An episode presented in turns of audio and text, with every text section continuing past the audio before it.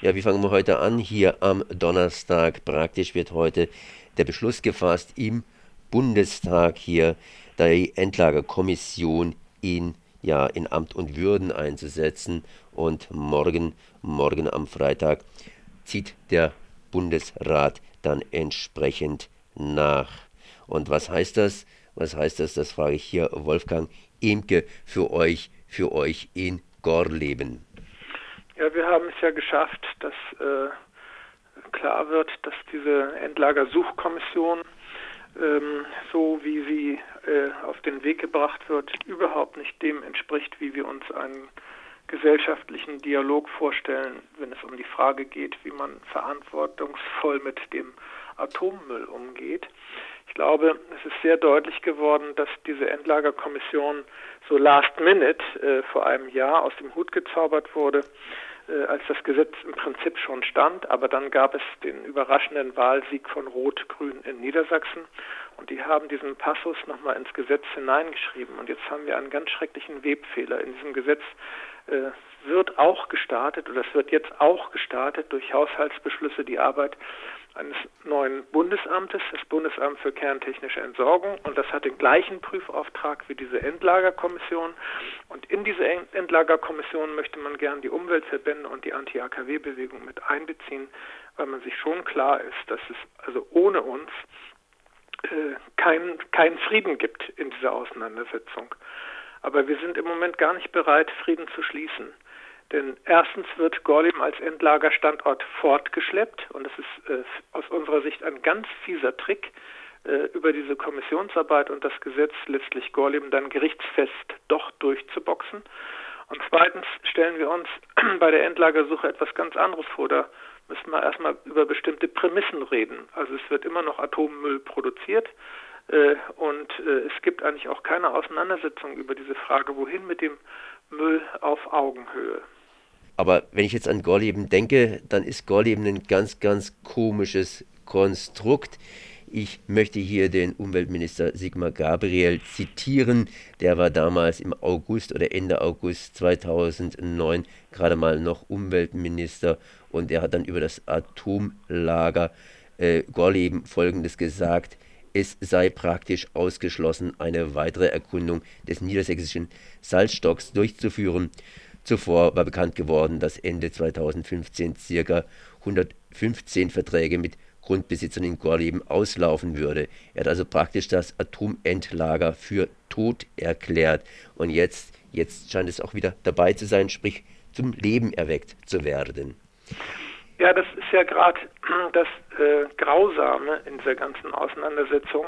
Dazu kommt ja auch noch die Arbeit des Parlamentarischen Untersuchungsausschusses zu Gorleben, denn wir hatten ja just in jener Zeit Akteneinsicht genommen und entdeckt, dass 1983, soweit muss man jetzt mal zurückschauen, nach der Auswertung der Tiefbohrungen im Raum Gorleben, ähm, die damals federführende physikalisch-technische Bundesanstalt, pardon, das ist die Vorläuferbehörde des Bundesamtes für Strahlenschutz, äh, vorgeschlagen hat, neben Gorleben andere Standorte zu erkunden. Und das war der Grund, der war ganz einfach äh, der, dass äh, dieser Seilstock Wasserkontakt hat. Und wir wissen ja, dass also unten Gas ist, oben drüber ist Wasser.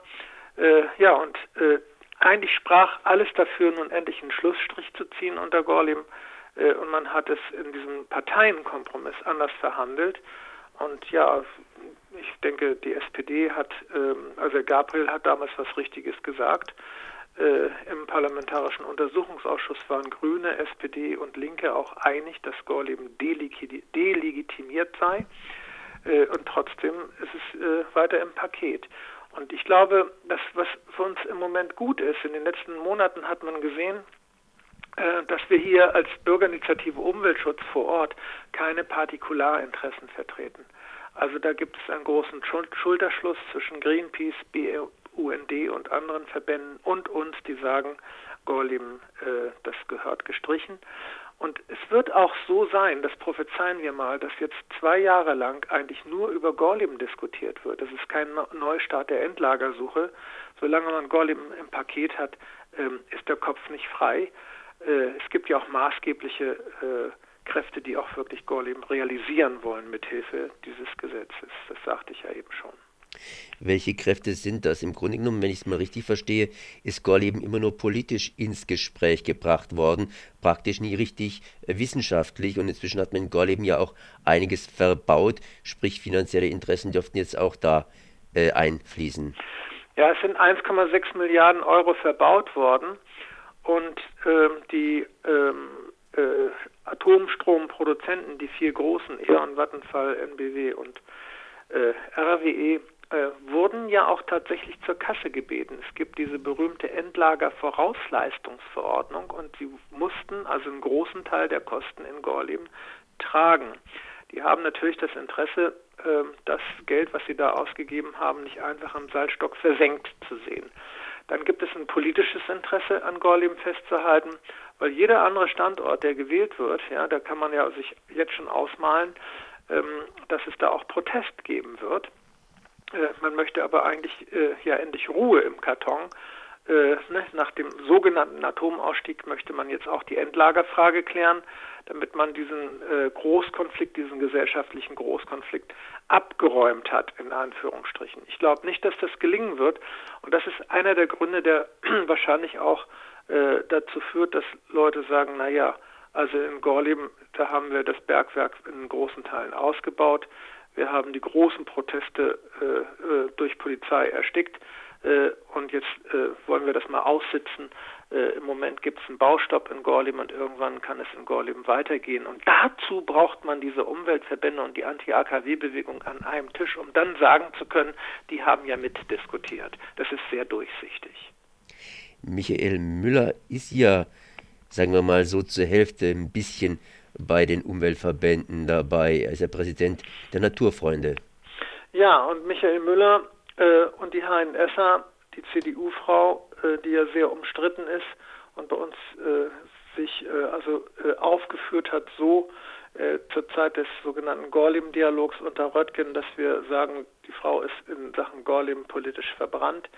Ähm, die spiegeln genau den Konflikt in der Kommission, wie ich das gerade beschrieben habe. Jetzt hat man sogar noch in der Kommission Spitze Pro und Contra Gorleben. Die äh, Wissenschaftler, die ausgewählt werden, heute benannt werden, sind genau nach diesem Reißverschlussverfahren gewählt worden, Pro und Contra Gorleben. Also man merkt ja förmlich, dass es gar nicht um eine, einen Neustart der Endlagersuche geht, sondern dass der Gorleben-Konflikt äh, jetzt in der Kommission weiter bearbeitet wird. Ich habe immer so ein bisschen das Problem mit dem Wort Endlager. Im Grunde genommen müsste man ja, eigentlich sagen. Immer Anführungsstriche dabei. Es gibt kein Endlager.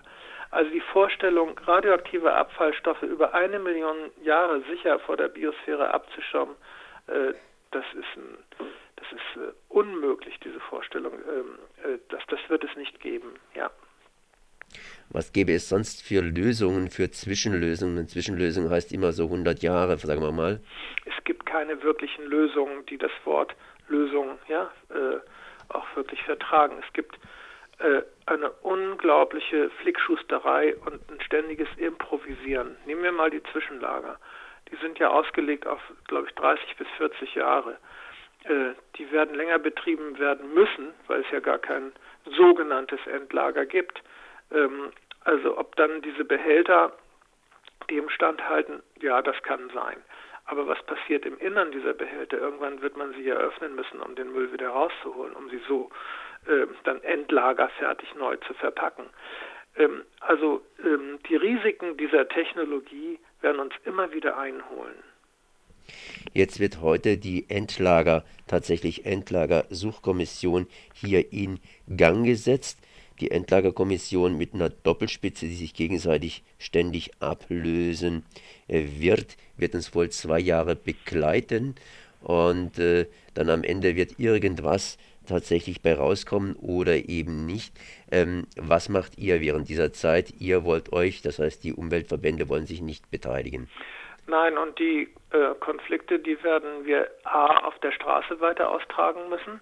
Ist doch klar, dass wir auch, wenn in Berlin getagt wird, auf die Straße gehen, so wie wir auch auf die Straße gehen für die Energiewende.